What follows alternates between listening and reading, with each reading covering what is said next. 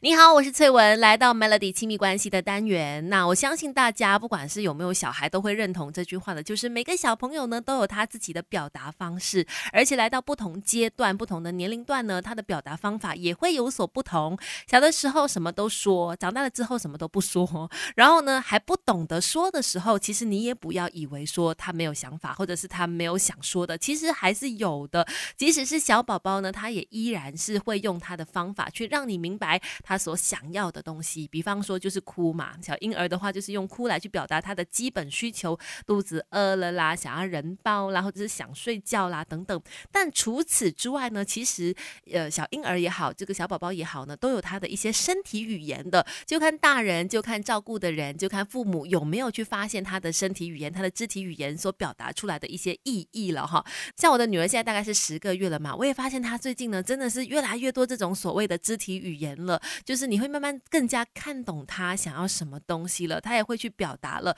举个例子哦，他在大概前几个月，可能是七个月的时候呢，你就会发现他想要人抱的时候，他会把两只手这样举起来嘛，就是要你把他抱起来的意思，这非常的明显。我还记得我们当时候哎看懂这个姿势的时候呢，是非常兴奋的，因为感觉啊。宝宝开始用他的方法来去表达他所要的东西了。那我们第一次当父母嘛，所以看到这个阶段的时候就会非常的开心。虽然有些朋友就跟我说，以后他一直这样子双手打开要你抱，你就知道累了。但是还是我我的那个开心是，哎，我可以明白他的意思了。这点让我觉得说，哎，对我对孩子来说都是一大的跃进哦。除此之外，当然宝宝还有很多很多的表达方法的。等一下跟你聊更多关于宝宝的身体语言。没有完美的。父母只要有肯学的爸妈，让亲子关系更快乐。Melody 亲密关系。你好，我是翠文，继续有 Melody 亲密关系。今天我们说宝宝的身体语言，如果你有看懂的话，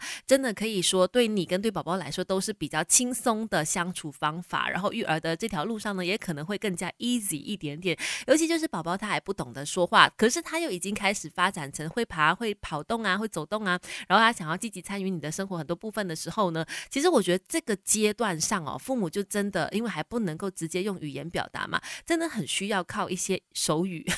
去跟孩子做沟通，像刚才我就有分享说，我的小孩他一开始的时候，我觉得一个最明显的身体语言、肢体语言，就是当他要人抱的时候，他就会双手整个手臂就是打开要你抱他嘛。我觉得这个应该很多人也都可以看得懂的。那之后的相处呢，就看你跟你的小孩，就是呃，我觉得如果可以用手语上面去让彼此明白对方的话呢，真的会事半功倍很多。因为像是我跟我现在的小孩呢，有一个这个沟通方法，可能很多的家。长也都会有用过，就是他，因为他开始在吃副食品嘛，开始在吃东西，可是他牙齿也还没有，是的，他十个月还没有牙齿，所以很多时候我们在给他吃东西的时候，还是会比较小心。所以呢，我经常做一个动作，就是在他吃东西吃的差不多的时候，我就会叫他把他嘴巴打开给我看一下，哎，是不是已经都吃完了，还是里面还含有一些食物这样子？我会就会把手呢放在他的这个呃下巴那边点一点，然后跟他说啊，叫他把那个嘴巴打开，那慢慢慢他就懂懂得我。要他做些什么了？